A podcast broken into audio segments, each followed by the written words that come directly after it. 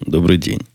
27 февраля 2012 года, около 5 часов по среднеамериканскому времени, 284 выпуск подкаста «Атом Путуна».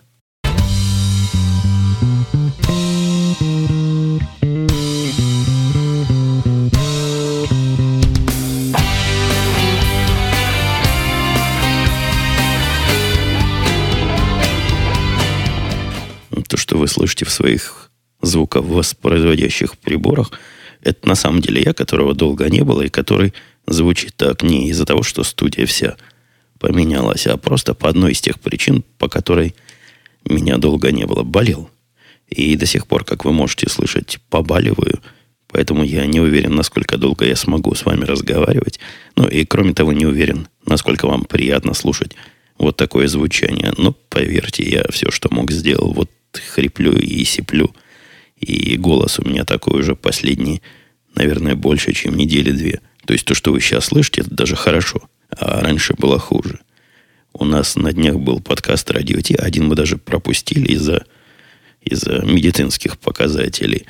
Так вот, во время радио Ти мне было еще труднее. Я там старался поменьше говорить. Ну, а тут, тут мне никто не поможет. Тут только я и вы с другой стороны этого длинного интернета. И если вы спросите, с чего это вдруг пол пятого, я сказал пять часов, на самом деле сейчас пол пятого у нас.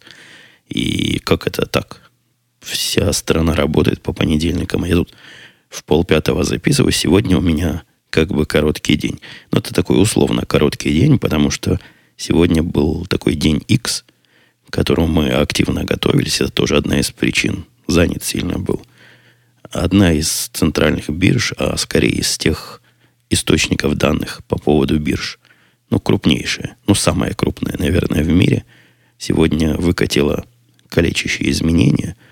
Оно не в смысле, что покалечило все, а в том смысле, что это изменение, после которого прошлый протокол несовместимы с современными. К этому серьезно надо готовиться, и тут ошибки быть не должно. Тут как сапер, ошибешься один раз, и, и все, и останешься без данных. Мы проверяли как могли, и оказалось, что все правильно проверили. Но день мой короткий, потому что начался он в 4 часа утра по нью-йоркскому времени, и, значит, 3 часа по моему времени. И вот с тех пор я наблюдал, как оно все работает. Но пора и честь знать. То есть с 3 часов до 5 часов вечера уж любой рабочий день закончился. Поэтому беру на себя смелость поговорить с вами. Семья тоже позволяет, хотя семья болезная дочка болеет, в школу не пошла, вот пошла к себе в комнату, ее прогнал, говорю, не мешай папе подкаст записывать.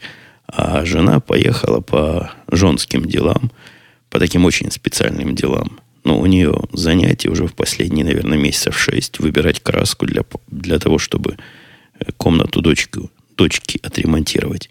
Комната и так хороша. Ремонтировать, на мой взгляд, там особо ничего не надо. Ну, хочется и отремонтировать, хочется и, наверное, последние два года там все поменять. И до этого она строила планы. И вот с последнего времени планы начали медленно, ну, очень медленно, но верно воплощаться в жизнь. Пришел к нам на днях специальный мужик украинский, по-моему, я про него в радио Ти намекал, который работает такой человек на все руки, мастер.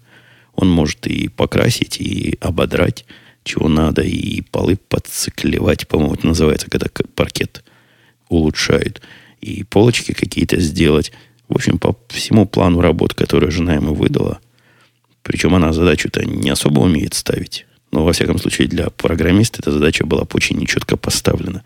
Видимо, для хэндимена, вот для того мастера на все руки, она была вполне. Если вы меня спросите, почему я не взялся за это, мол, мужчина в доме должен лампочку уметь вкрутить, Тут у меня простая совершенно логика.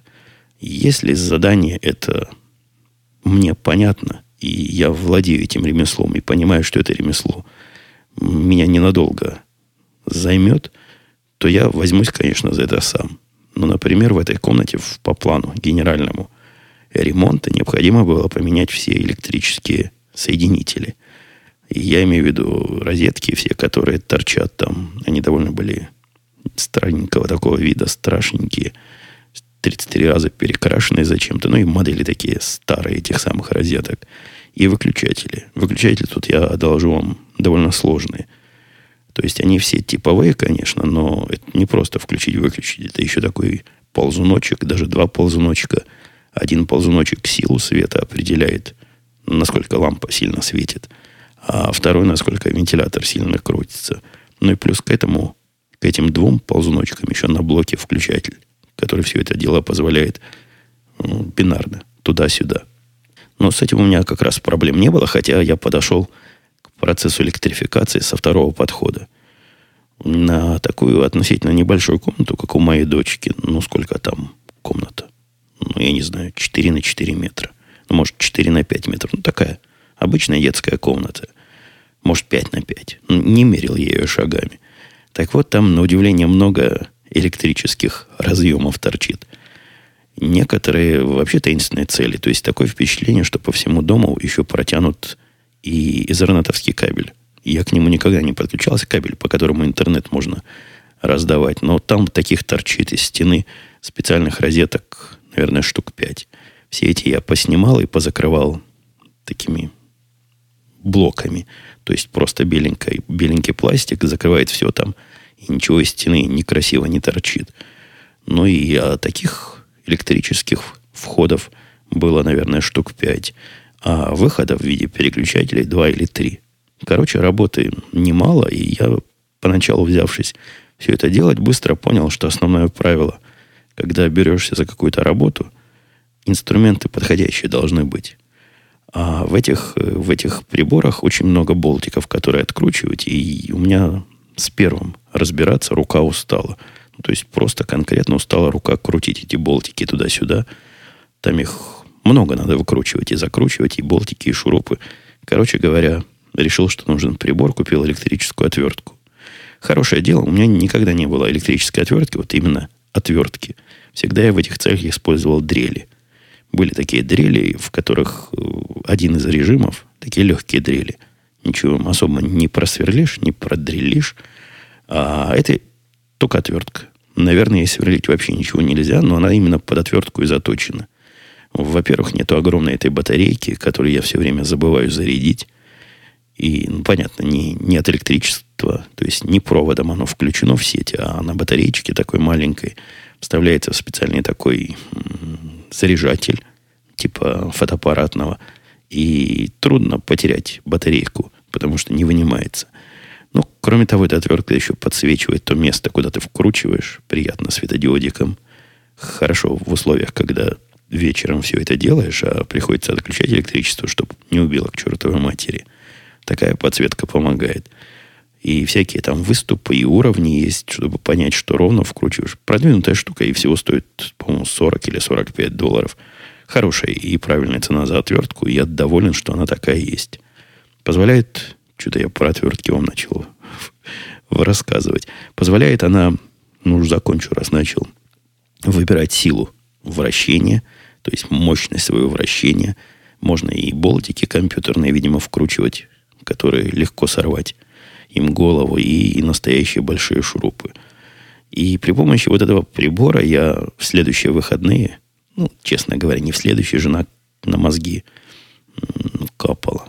Капала, наверное, да просила, настаивала.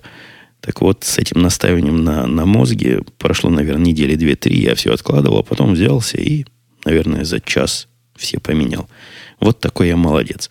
А все это я, всю эту длинную триаду вам, преамбулу, диалог, монолог, в общем, всю эту длинную речь я вам выдал для того, чтобы объяснить, почему я полочки не стал сам ставить и стены не стал сам обдирать вместе с окнами.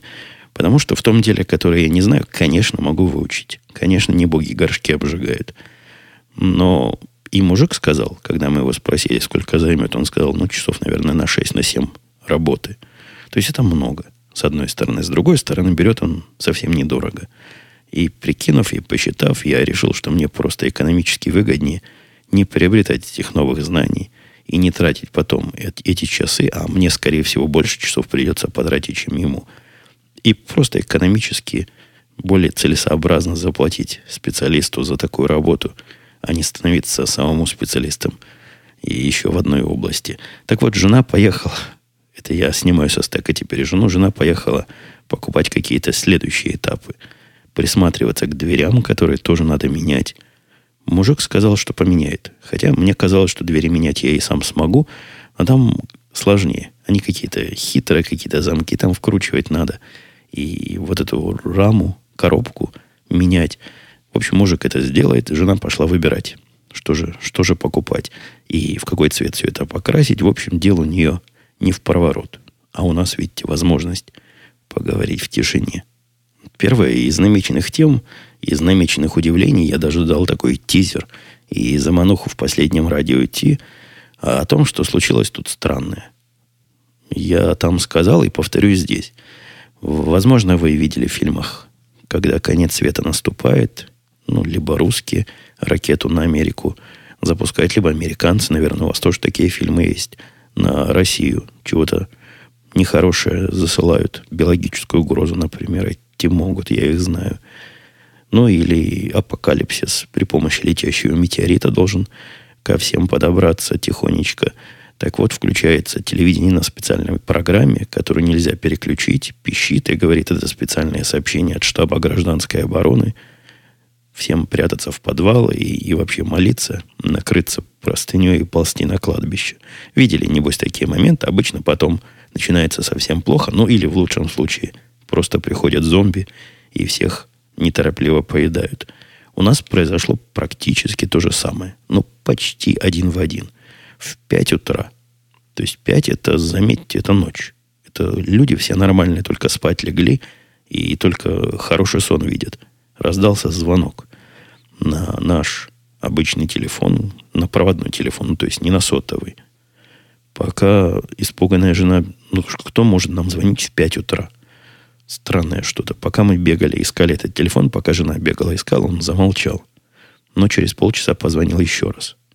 Благо мы учили опыт прошлой ошибки. Положили телефон рядом с кроватью, и с той стороны был суровый и даже грустный голос автоответчика, который сообщал, что сегодня должно быть нечто страшное в смысле погоды, в смысле дорог. И поэтому вот этот самый таинственный голос, который обзванивал всех жителей, я не знаю, по-моему, всего нашего штата, вряд ли только нашего города, спросил, риторически, потому что ответить ему нельзя было, спросил, а нет ли у вас возможности сегодня на работу не ездить? Но вот если есть, лучше не ездите, потому что будет такое, будет такое, ужас какое. Э, вот такое тревожное сообщение. Что именно от природы ожидается? Не знаю, наводнение, цунами, заморозки на почве. Голос не пояснил, не прояснил и никаких, никаких деталей не дал. Наше удивление было велико утром, когда мы проснулись. Жена проснулась в 7 утра, полезла на сайт школы, потому что если такая, такое стихийное бедствие, непонятно какой, то и школа не должна работать. Нет, наш школьный округ на своем сайте никаких предупреждений не выставил. И дети пошли в школу.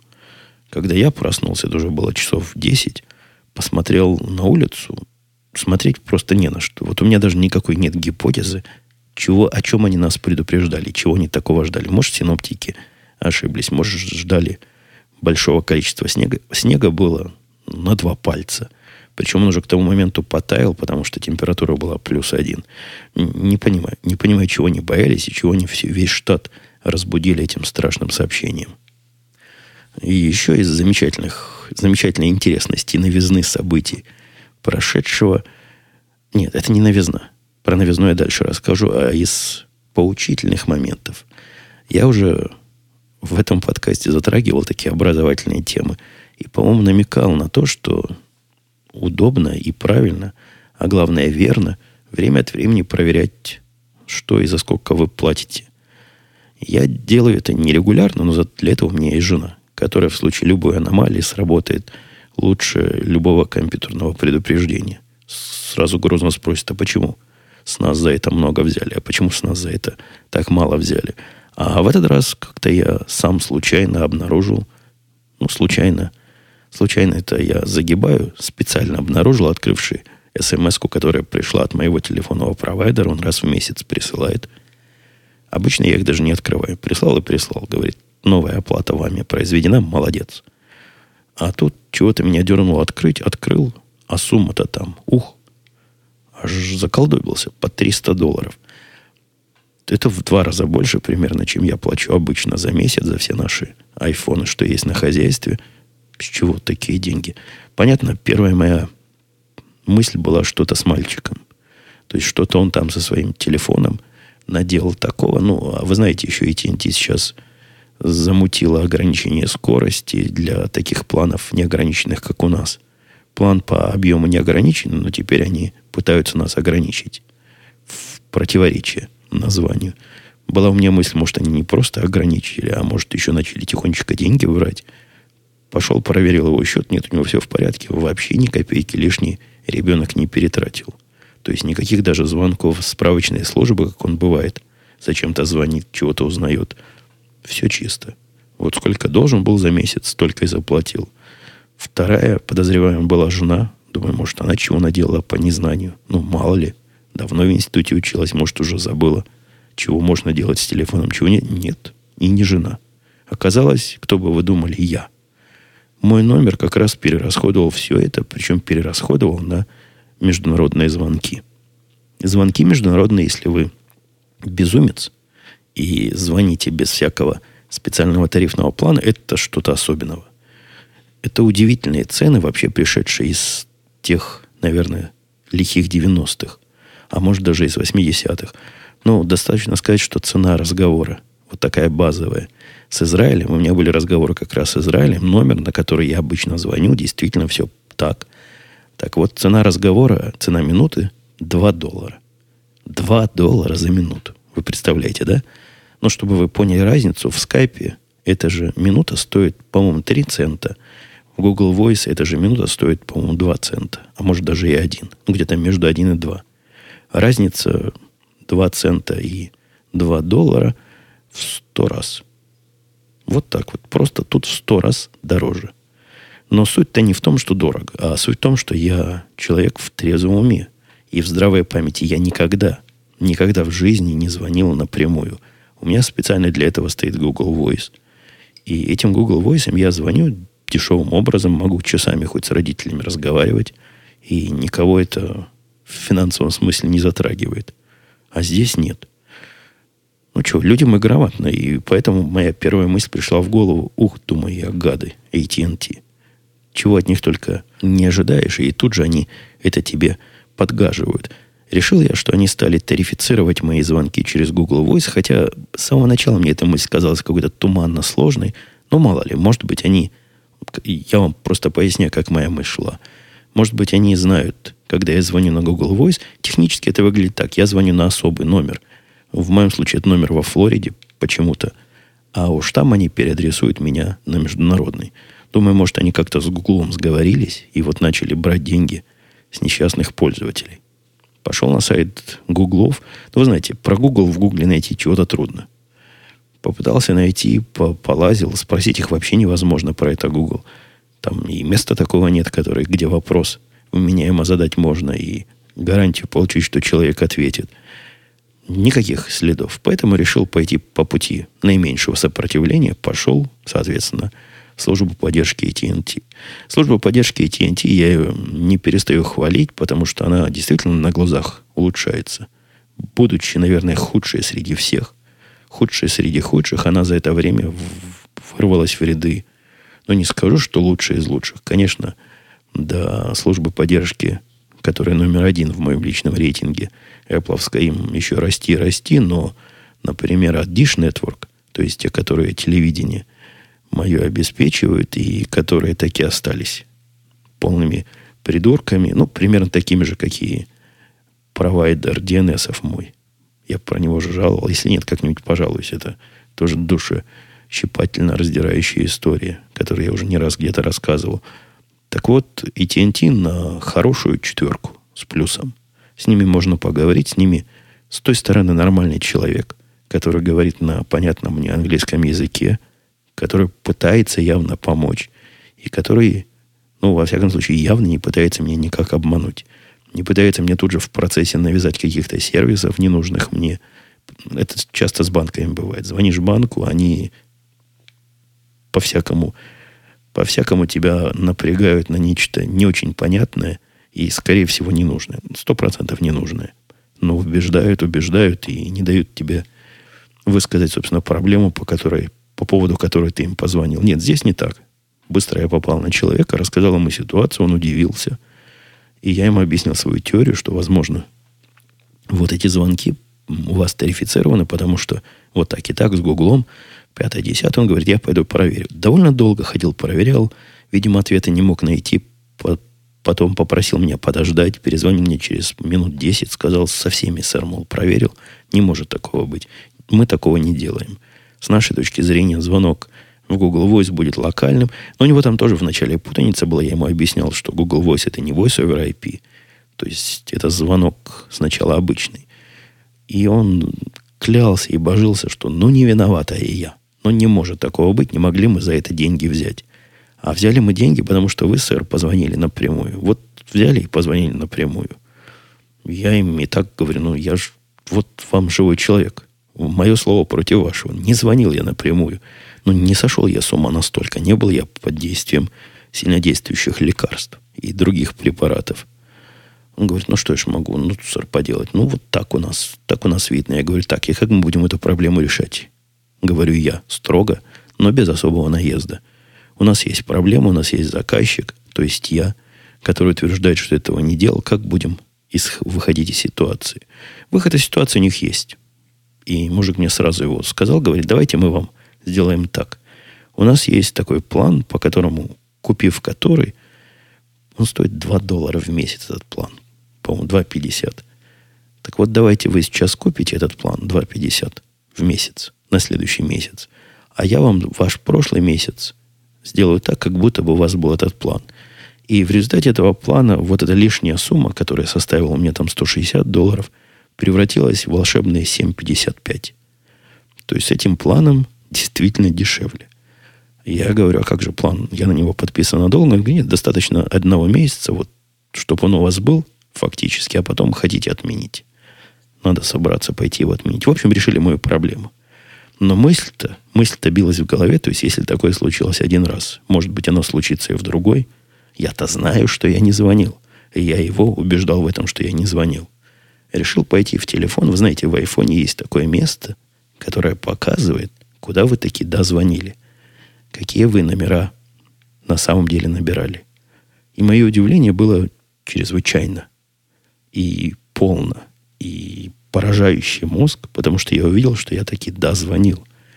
И я совершенно напрасно морочил доброму человеку из службы поддержки голову. В моем телефоне были указаны вот эти прямые международные номера, как будто бы я как полнейший кретин и самый последний кретин набирал их напрямую и звонил. Но я же этого не делал. Я же точно знаю, что кроме меня никто моим родителям не звонил. Но теория о том, что инопланетяне этим пробавлялись, она посещала меня какое-то время, а потом из памяти, знаете, как бывает, режиссеры показывают воспоминания, вот что-то такое в клубах выплывает, нечеткое. Я нечетко начал вспоминать, что когда-то, когда я звонил родителям где-то в декабре, я еще удивился, что Google Voice, вот этот звонок Google Voice, показал их настоящий номер. Обычно он показывает флоридский номер, на который он звонит, а тут показал настоящий. Я тогда еще подивился, думаю, ух, до чего прогресс дошел. И, и дальше не думал. Выяснилось, что. И оказалось, что. Оказалось, что главный враг моего психического здоровья, поставивший меня буквально на грань безумия, то есть я не делал, оно сделалось, и на грань полнейшей веры в то, что инопланетяне среди нас, оказался Google.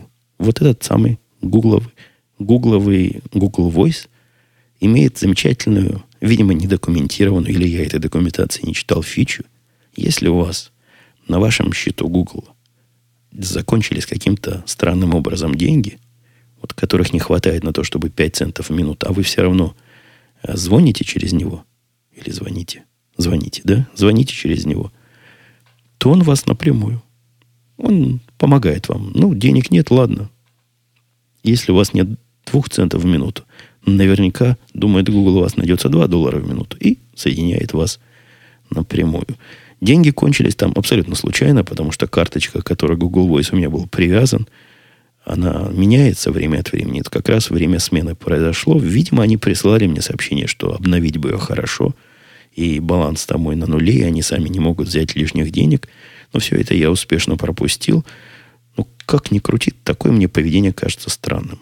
Причем оно не очень консистентное. То есть я теперь даже специально пытался посмотреть, как же оно произойдет. Он мне говорит, нет, говорит, у вас недостаточно денег на счету. Может, тут у них какой-то одноразовая оптимизация, одноразовый глюк был. Но то, что, то, что это Google Voice виноват, это точно. Кстати, наверное, если бы в Гугле было с кем разговаривать и на кого накатить бочку, наверное, вполне можно было бы еще из Гугла выбить эти самые 160 долларов во второй раз. Но мы люди честные, не будем. Проблема решилась. И, и, и то хорошо. Еще из тех тем, о которых читатели моего Google Плюса знают, я там даже фотографию выкладываю результата этого обследования, это мой, наконец-то, завершившийся визит к глазному врачу, к тому самому, которому я... Вы помните, да я уверен, помните. Наверное, последние года два собираюсь. То есть последние года два я плачу эту страховку. В последнем году по этой страховке моя жена ходила и очки получала с дочкой. А в этом году я пошел. Пошел в офис глазного врача, не ходил уже лет много. Когда меня спросили, когда вы последний раз глаза проверяли, я напрягся и вспомнил, что где-то в наверное, в конце 90-х, может, в 96-м, 97-м, в Израиле мы все заболели какой-то не ветрянкой, ну, такой болезнью, у которой, у которой по всему телу такая сыпь, причем по всему телу в буквальном смысле. И в глазах эта сыпь появляется. И вот это как-то опасно, и надо проходить проверку у глазного врача, чтобы эти самые рубцы там как-то рассосались. Оно действительно странно. То есть какие-то прыщики по всему телу, и зрение портилось. Я не помню, что это за болезнь была, но помню, что это мальчик то ли из школы, то ли из детского садика принес и всех нас заразил. Вот тогда я и был последний раз у врача. Меня еще тогда удивило, у него такой прибор солидный, чтобы в глазное яблоко смотреть, в глазное дно туда чего-то проверять. Но все это ерунда по сравнению с тем, что я увидел в современном офисе. Наверное, просто зайти более чем 10 лет у них прогресс ушел. И, наверное, так везде. Но там просто какое-то царство высоких технологий. Я пришел туда, меня приняла, видимо, медсестра, хотя я бы ее скорее техником назвал, потому что управлялась она не со мной, не мне мерила давление или какие-то показания снимала, а в основном со мной против приборов – сажала меня по очереди к разным приборам разной степени сложности и разной степени непонятности. Например, один меня абсолютно поразил. Он просто дул в глаз. Туда подносишь глаз, то есть подбородок кладешь на специальное место, чтобы голова зафиксировалась, и он тебе бах, и подул воздухом в глаз. Зачем это надо, я не знаю, но дули. И в один, и в другой глаз. При помощи разных приборов, там же вот такие, в которые смотришь, проверяют и астигматизм. По-моему, это... Я не знаю, что это такое. По-моему, это когда ты видишь по бокам, а может, а может и нет. В общем, такая целая игра типа Тетриса была, когда тебе дают в руку прибор, и как только ты видишь мигающую такую палочку с той или иной стороны, нужен, надо сразу кнопку нажать. Вот это делается одним глазом, другим глазом. Потом был какой-то прибор, который, на, на который я должен был фокусироваться. Он показывал такой типа крестик – я должен был смотреть до тех пор, пока крестик в фокусе не окажется. Они там все это что-то отмеряли. Э, обычная проверка зрения, вот такая, на этапе тетки техника не проводилась, но была такая компьютерная. То есть я должен был видеть, сколько я точек, там на каком расстоянии вижу, когда они сливаются. Тоже одним глазом и другим. Не компьютерная, такая приборная проверка. Подозреваю тоже, что зоркость мою какую-то проверяли таким образом. Вообще довольно долго все это происходило. Неутомительно интересно. Такая технологически, техногенная у них лаборатория. И после всех этих проверок меня повели, наконец, в кабинет к врачу, где такой стул, стулу неприятно, неприятного вида. Ну, как в зубном кабинете. где ноги можно выложить, потому что там тоже, видимо, перекидывают в, в горизонтальное положение, чтобы в глаз как следует заглянуть. Нет, меня не перекидывали, но стул неприятную ассоциацию вызывает кресло это. Почти зубоврачебное. Хотя вместо дрелей и всяких прочих инструментов пыток, там у них вот эти очковые агрегаты. То есть такая большая железная штука, э, куда можно разные линзы пригибать. Ну, вы знаете, как очки подбирают. Ну, чего я вам буду рассказывать. Вот такой сложный наборный прибор. И пришел врач, молодой мужик, ну, совсем молодой, ну, я не знаю, лет 25, ну, может, 26, ну, может, 27. Сразу начал с пациентом налаживать коммуникацию, спросил, чем я занимаюсь. Я говорю, программы программирую. Он говорит, это как? Я говорю, ну, компьютер, знаете, вот я, чтобы чтоб он работал, вот этим занимаюсь. Он говорит, а, сказал мужик, значит, вы в Гугле работаете. Я говорю, не, не в Гугле. Он говорит, ну, компьютер программируете? Я говорю, да, значит, в Гугле. Он был настолько в этом уверен, что всякий, кто программирует компьютер, это значит Google. Я его не стал абсолютно в этом деле разубеждать. Но он еще дальше пошел. После того, как он узнал, что у меня русские корни, сразу вспомнил, что у нас в Гугле-то еще один такой, как я, есть. В общем, хорошо мы про мою работу в Гугле с доктором Глазным поговорили. Проверил он мое зрение вот вдаль, глядя вдаль на не на таблицу, которую нарисована на стене или на специальной штуке, а на то, что проектор показывает. То есть у него кнопочка, проектор у него разного размера буковки показывает, я читаю. Потом он мне дал специальную таблицу перед глазами, так на близорукость проверить, почитать. Ну, потом начал мне подбирать эти самые линзы. Подбирал, подбирал, говорит, видно хорошо. Я говорю, нормально. Он говорит, а лучше, чем это? Я говорю, да так же примерно. В общем, у нас какие-то неявные результаты были в процессе. Я думал, что, наверное, так и надо. Наверное, думаю, выбор очков дело непростое. То есть разница между одним стеклом и другим, ну, в лучше у меня редко когда было. То есть он подбирает чего-то, я говорю, хуже. Он говорит, ага, понятно. В конце концов, он мне подобрал очки, в которых, опять же, показал те же самые тесты, которые я и без очков просматривал. Вы знаете, разница есть. Разница примерно как если смотришь на телевизоре 720p против 1080. То есть разница минорная. Я вижу и без очков, как выяснилось, и это он мне сказал, достаточно хорошо, ну, как все нормальные люди. В очках бы видел бы еще лучше, но с его точки зрения никаких очков мне сто лет не надо, хотя вот, если я очень хочу, может мне сделать, но никакой необходимости в этом нет.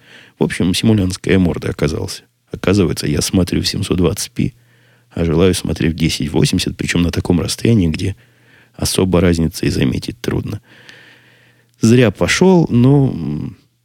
Ну, пошел. Наверное, проверка дело полезное. Он мне там еще глазное дно сфотографировал. Оказалось, у меня родинка в глазном дне.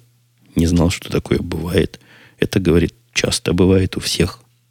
Не у всех. У некоторых бывает, а у меня в семье и у мальчика тоже так же, видимо, по наследству от меня за ней надо наблюдать раз в год, ее фотографировать и опять смотреть, чтобы она там не как, ну, как со всеми родинками на, на любом месте тела тут так к этому относится. Сказал, волноваться нечего, потому что дело, дело житейское.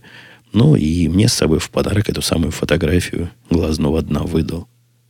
Долго интересовался, нужна ли она мне на самом деле. Я сказал, да. Он говорит, а зачем? Не знаю, чего он опасался. Может быть, думал, что я с ней пойду к другому врачу. Я сказал, как зачем? В Твиттер выложу. Говорит, а, на холодильник повесить. Я говорю, да. Это я и пытался сказать. В общем, довольно компьютерно неграмотный был глазной доктор, хотя молодой, и про Брина с Гуглом чего-то знает. Мне, вы, вы видите, я, я, я ведь не вру, мне трудно говорить, поэтому давайте мы как-нибудь сделаем вот этот выпуск 284.1. Ну, давайте следующим назовем 285, но не будем целую неделю ждать, как появится время. Я запишу еще один. Вне всяких сроков. Если запишу быстро, будет точка 2. А если в течение следующей недели, то будет просто 208. Это я к чему говорю? К тому, что давайте я трону последнюю тему и будем расходиться. Но нет никаких возможностей говорить. Голос вообще не работает. Пожалейте меня. Мы посмотрели фильм всей семьей недавно. Фильм, который называется «О чем еще говорят мужчины», который, видимо, является продолжением того, о чем говорят мужчины. Слушатели мои, наверное, помнят, что о чем говорят мужчины, я большему счету раскритиковал. И вся наша семья пришла к выводу, что какой-то он пафосно отстойный, не очень смешной, нудноватый местами, чрезмерно поучительный другими местами.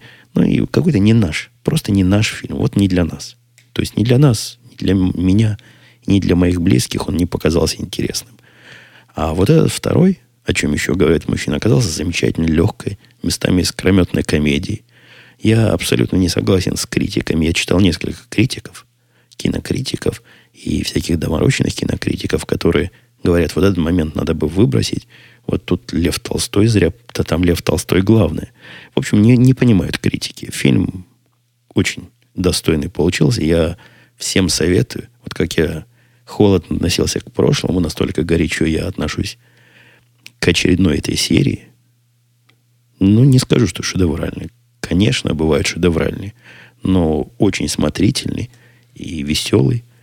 И местами просто животики мы надрывали. Ну вот на этой рекомендательной ноте я сегодняшнее свое не совсем здоровое повествование буду закруглять.